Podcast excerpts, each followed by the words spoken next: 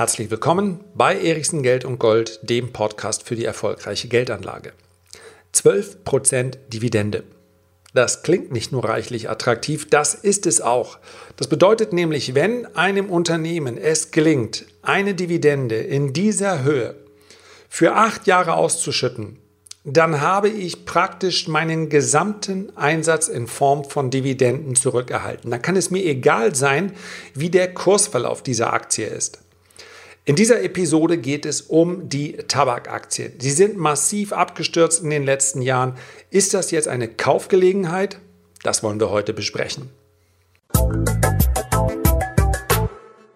So, heute geht es also um Tabakaktien. Und ich sage es dir ganz konkret, ich habe dazu einen persönlichen Zugang und auch eine persönliche Meinung, schlicht und einfach deshalb, weil ich lange ein Raucher war. Ich bin davon weggekommen, weil es sich irgendwann nicht mehr richtig angefühlt hat und obwohl ich keine großen körperlichen Beeinträchtigungen gespürt habe, ja, wenn man eine Schachtel Zigaretten oder anderthalb in einer Nacht verkonsumiert hat, dann merkt man das am nächsten Tag schon. Aber darüber hinausgehend ist glücklicherweise bisher nichts aufgetreten. Ich werde mich selbstverständlich nicht beschweren dürfen, wenn sich das in 20 oder 30 Jahren mal ändern sollte.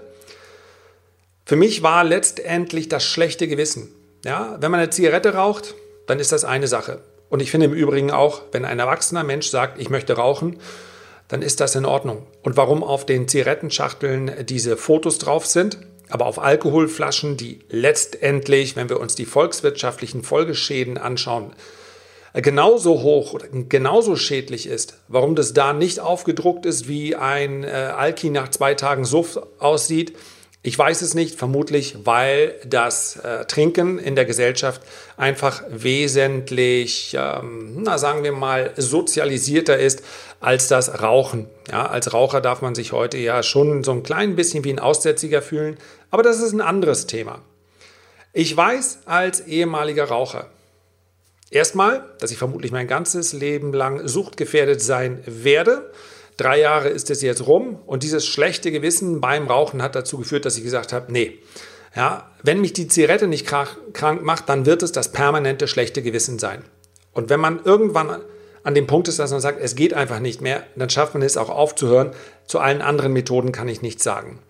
Was ich aber weiß, ist, dass es für die Industrie, für die Tabakindustrie, wenn wir uns jetzt mal nur konzentrieren auf das ursprüngliche Produkt der Tabakhersteller, nämlich Zigaretten, unter dem Strich nicht so schlimm ist, in der Vergangenheit zumindest nicht war, wenn etwa die Packungen teurer werden. Ja, wir sehen das regelmäßig. Das ist ja auch eine Branche, die sich relativ clever verhält. Also die Steuern, die Abgaben auf Zigaretten, die steigen leicht im Prinzip auch paradox, dass der Staat so tut, als wolle er das Rauchen komplett verbieten, aber auf der anderen Seite sehr schön von den Steuereinnahmen profitiert. Spricht kaum jemand drüber, aber sagen wir mal so, man nimmt das als äh, Begleiterscheinung gerne mit. Wenn dort also eine Steuererhöhung kommt von drei oder vier Prozent, dann nutzt das die Tabakindustrie sehr gerne, um dann gleich aufzurunden. Schnell werden dann mal aus 5,50 Euro 6 Euro, aus 6 Euro 6,50 Euro. In Australien sind wir mittlerweile bei 19 Dollar die Schachtel angekommen. Und das hat unter dem Strich dafür, dazu geführt, dass die Zahl der Australier, die rauchen, zurückgegangen ist. Aber der Tabakpreis ist wesentlich schneller gestiegen, als die Zahl der Raucher zurückgegangen ist. Und was heißt das? Unter dem Strich, aufgrund der enormen Margen, die diese Tabakunternehmen haben, heißt das, das Geschäft läuft eigentlich ganz gut. Was allerdings nicht so gut läuft, ist das Marketing und die Aussichten für diese, ja, für die gesamte Branche, für die gesamte Industrie, die sind natürlich maximal so lala. Das allerdings spiegelt sich auch in den Kursen wieder. Also man muss hier ganz klar unterscheiden. Selbstverständlich sollte man einem gefallenen Engel, wie es so schön heißt, an der Börse, man sollte sich eher von dem trennen, weil man sagt, ja, ja, warum einem sch schlechten Euro einen guten Euro hinterherwerfen, äh, wenn einfach kein Geld verdient wird, äh, dann ist es auch Zeit, sich von der Branche zu trennen. Wir kennen das aus vielen, vielen hochgehypten Technologieaktien. Wenn man sich aber die Unternehmensergebnisse der großen Hersteller anschaut, dann sind die zwar, na sagen wir mal, von sehr bescheidenem Wachstum, aber wenn es nur beim Status quo bliebe, beispielsweise der Nummer 5 in der Branche, die möchte ich heute mal etwas genauer exemplarisch ansehen, der Imperial Brands, das ist ein britischer Aktienhersteller. Wir schauen gleich auf die anderen vier Unternehmen noch. Da muss man feststellen, selbst wenn es so bliebe und nicht schlechter würde, dann würden mir fünf bis acht gute Jahre reichen und ich hätte meinen gesamten Einsatz zurück. Denn die Branche verdient immer noch Geld. Die Aktien sehen nicht danach aus. Massive Kursverluste in den letzten Jahren, aber die Branche verdient immer noch Geld. Schauen wir erstmal ganz kurz drauf, wer außer Imperial Brands, ich sagte es bereits, mit einer Marktkapitalisierung von knapp unter 30 Milliarden Dollar ist das äh, die Nummer 5 in der Branche. Die Nummer 4 ist Japan Tobacco, kennt man vielleicht zumindest als Raucher, so durch Marken wie Camel, Winston, Benson, Hedges und so weiter. Marktkapitalisierung 37 Dollar. Dann haben wir die vielleicht bekannteste Aktie und über Jahre bzw. Jahrzehnte hinweg auch einer der erfolgreichsten Unternehmen. Ein Unternehmen, welches vermutlich den einen oder anderen Aktionär aufgrund permanent steigender Dividenden reich und wohlhabend gemacht hat. Mit Altria nämlich haben wir es mit einer Aktie zu tun, die in den, wenn wir uns die Geschichte anschauen, besser gelaufen ist als eine Amazon oder eine Apple und dazu über vier Jahrzehnte hinweg jedes einzelne Jahr die Dividende gesteigert hat. Marktkapitalisierung deutlich geschrumpft, ja, beinahe halbiert auf rund 75 Milliarden Dollar, drittgrößter Tabakkonzern weltweit. Altria ist für sein Geschäft in den USA bekannt. Das Flaggschiff von Altria ist die, ich setze es mal in Anführungszeichen, erfolgreichste Zigarettenmarke der Welt, Marlboro. Der Fokus von äh, Altria liegt so sehr auf dem US-Markt, dass dort im Übrigen auch die Nachteile liegen. Denn so etwas wie teure Sammelklagen, äh, dafür sind die USA nun mal bekannt. Und dann haben wir die Nummer 2, British American Tobacco, etwas größer als Altria mit rund 84 Milliarden äh, Marktkapitalisierung.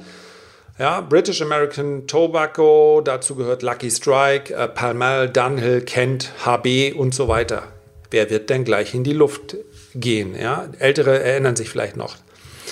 Und die Nummer 1 ist äh, Philip Morris.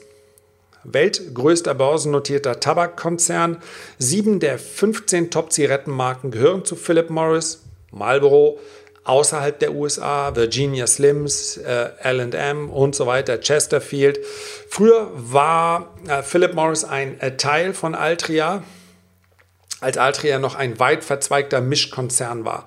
Das Ganze hat sich dann getrennt, als, das ist schon viele, viele Jahre her, die ersten Sammelklagen in die Branche kommen. Da hat Altria gesagt, okay, wir müssen unser Tabakgeschäft einfach vom Rest des Konzerns trennen. Ansonsten ist das Risiko für den Gesamtkonzern äh, zu groß. Der Hauptumsatzbringer von Philip Morris, auch wenn das sehr äh, amerikanisch klingt, ist äh, Asien, gefolgt von der EU und Osteuropa. Inzwischen wird übrigens gerade wieder verhandelt, weil ja, weil man überlegt, ob nicht ein gemeinsamer starker Konzern besser ist, um die Krise zu überstehen. Also Philip Morris und Altria sprechen über diesen äh, Zusammenschluss. Dazu muss man übrigens sagen, dass bei, gerade wenn wir über Philip Morris und Altria sprechen, dazu auch noch einige andere Beteiligungen gehören, die momentan aber in der Bewertung kaum eine Rolle spielen. Also, Altria ist auch noch an AB InBev, das ist eine der größten Brauereien der Welt, äh, beteiligt, ist auch noch beteiligt äh, über mehrere Beteiligungen im Bereich des, äh, der Cannabisbranche. Auch die, ja, auch die ist momentan sehr unter Druck. Man kann also sagen, man erhält momentan Zugang zu Unternehmen in einer schwierigen Marktphase, in der man aber sehen kann, es wird immer noch Geld verdient. Das heißt, ich würde keines der genannten Unternehmen momentan als Burggrabenaktie oder als Witwen- und Waisenpapier bezeichnen. Also als, als ein Unternehmen, das man einfach kauft und dann liegen lässt bis zum St. Nimmerleinstag. Weil ich natürlich nicht sagen kann, Inwieweit werden sich Preiserhöhungen, inwieweit werden sich Beschränkungen im Bereich des Marketing, inwieweit werden sich gesetzliche Vorgaben? Ja, es gibt Länder, in denen es Bestrebungen gibt, Zigaretten komplett zu verbieten. Wahrscheinlich ist es nur die Angst vor einer Revolution, die das letztendlich äh, verhindert, aber man kann damit heute Wählerstimmen gewinnen. Und deswegen kann sich das Umfeld für Tabakaktien durchaus noch verschlechtern.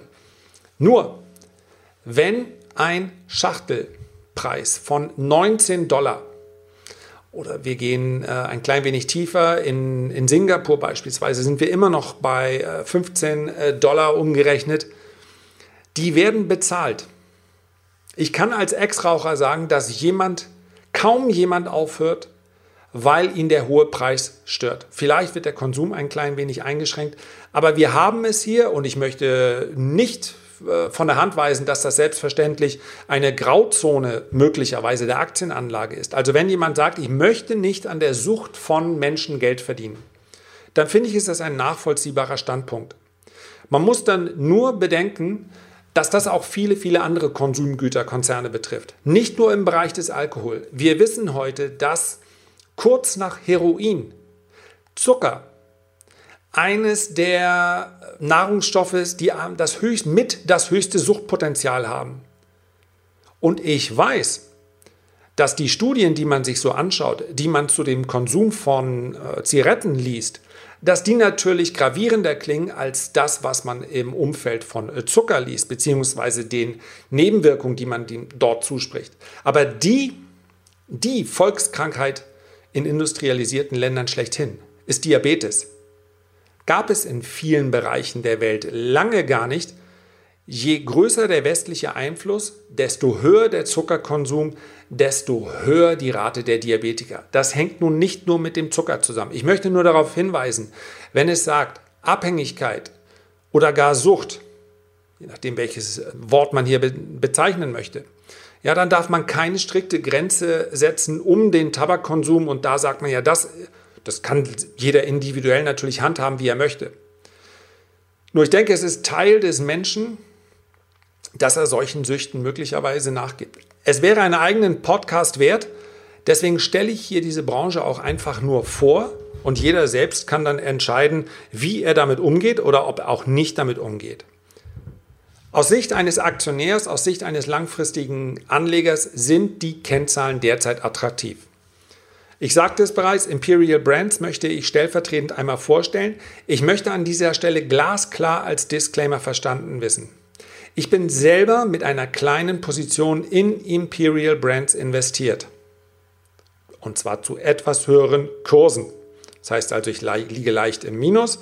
Eine Dividendenauszahlung gab es bisher noch nicht, weil der Termin noch nicht anstand. Das heißt aber, möglicherweise bin ich nicht äh, objektiv, sondern vielleicht ist mein Blick eingetrübt dadurch, dass ich selber investiert bin. Ich glaube es aber nicht. Denn bei solchen Spekulationen, und ich nenne es eine Spekulation, kommt es mir nicht darauf an, den tiefsten Boden zu erwischen. Bei solchen Spekulationen kommt es mir darauf an, dass ich denke, dass sich das Umfeld für so eine Branche dann auch wieder ändert. Und jeder, der antizyklisch investieren möchte, und antizyklisch heißt, die Stimmung ist schlecht, die Kurse liegen am Boden, das Umfeld ist miserabel. Wenn das nicht so wäre, dann gäbe es diese antizyklische Möglichkeit nicht. Ich werde im Übrigen, ich sagte es bereits, die Altria ist eine der erfolgreichsten Anlegeraktien aller Zeiten. Es gab auch in vergangenen Jahrzehnten bereits Krisen, aber wer dabei geblieben ist, der konnte mit der Altria-Aktie ein Vermögen verdienen. Wie es mit Altria momentan ganz konkret aussieht und ob ich die Aktie für interessant halte, das bespreche ich im nächsten Report. Dort wird Altria das Titelthema sein. Hier in der Beschreibung des Podcasts unten findest du den Link zu meinem absolut kostenlosen Report. Da steht kein Abo dahinter. Da wirst du auch nicht aufgefordert, irgendein Abo abzuschließen. Dieser Report kommt jeden Mittwoch kostenlos. Altria, wie gesagt, das Thema in der nächsten Woche. Heute möchte ich noch über Imperial Brands, Brands sprechen. Im Jahr 1516, Geschäftsjahr, lag der Gewinn pro Aktie bei 77 Cent. Ein Jahr darauf bei 1,72, im letzten Jahr bei 1,67, im Geschäftsjahr 18,19 ist, liegt der erwartete Gewinn bei 3,19 Euro. Also in etwa vier, fünfmal, viereinhalb Mal so hoch wie noch vor vier Jahren. Wir sehen also, dass bis dahin die Branche deutlich gewachsen ist. Die Erwartungshaltung für das kommende Jahr liegt bei 3,22 Euro, darauf das Jahr, also 2021, bei 3,33 Euro. Und das ist natürlich durchaus bemerkenswert, wenn man sich anschaut, wie die Aktie momentan handelt. Die handelt nämlich so, als ob die Gewinne nicht nur massiv einbrechen würden. Ja, wenn wir uns das KGV anschauen, was derzeit bei 5 liegt, dann könnte man annehmen, das Geschäft könne nur noch einbrechen. Zumindest wenn wir uns die Zahlen anschauen. Die Aktie handelt also etwa bei 20,80 Euro und ich erhalte dafür aktuell eine Dividende von 2,42 Euro. Ich sage das Gewinn pro Aktie für das kommende Geschäftsjahr bei 3,22 Euro ausgeschüttet werden soll als Dividende 2,42 Euro. Ja, richtig gerechnet. Bei einem aktuellen Kurs von 20,79 Euro bedeutet das, dass die Dividendenrendite bei 12% liegt. Und das sagte ich im Intro. Wenn es gelingt, diese Dividendenrendite von 12% in absoluten Zahlen 2,42 Euro für acht Jahre zu bezahlen und momentan sehen zumindest die Schätzungen für die nächsten drei Jahre sehr, sehr gut aus, dann erhalte ich 19,36 Euro vor Steuern an Dividenden. Selbst wenn sich der Kurs also halbiert, hat sich das Ganze für mich gelohnt. Und wenn wir uns die Reserven anschauen, dieser großen Tabakkonzerne, dann muss man sagen, es ist nicht absehbar, dass einer dieser Konzerne nun kurz vor der Pleite stünde. Selbst wenn die Dividende mal etwas geringer ausfallen sollte. Also nochmal, die Schätzungen für das übernächste Jahr sehen so aus, dass die Dividende gleich bleibt. Diese Schätzungen sind abgegeben worden auf Basis der aktuellen Erwartungshaltung. Das heißt also auf Basis dessen, dass die E-Zigarette nicht gut läuft, auf Basis dessen, dass der Zigarettenkonsum sinkt auf Basis dessen, dass die Cannabis-Beteiligungen äh, nicht so laufen. Das heißt, hier ist also sehr viel Negatives in den Kurs eingepreist. Fast 12% Dividendenrendite. Und mehr möchte ich dazu auch nicht sagen, denn ich möchte keine klare Empfehlung aussprechen für eine Aktie bzw. einen Sektor, den ich als spekulativ bezeichne. Es geht mir in dieser Episode darum vorzustellen, wie man sich in eine Branche einkaufen kann, wenn man sich des Risikos bewusst ist, und zwar antizyklisch, mit der man in den letzten fünf, zumindest aber vier Jahrzehnten sehr, sehr gutes Geld verdient hätte. Es bleibt ein Konjunktiv, aber ein sehr, sehr interessanter. Herzlichen Dank für deine Aufmerksamkeit. Ich freue mich, wenn du dir die Zeit nimmst, ein Feedback oder einen Kommentar zu hinterlassen. Herzliche Grüße, bis zum nächsten Mal, dein Lars.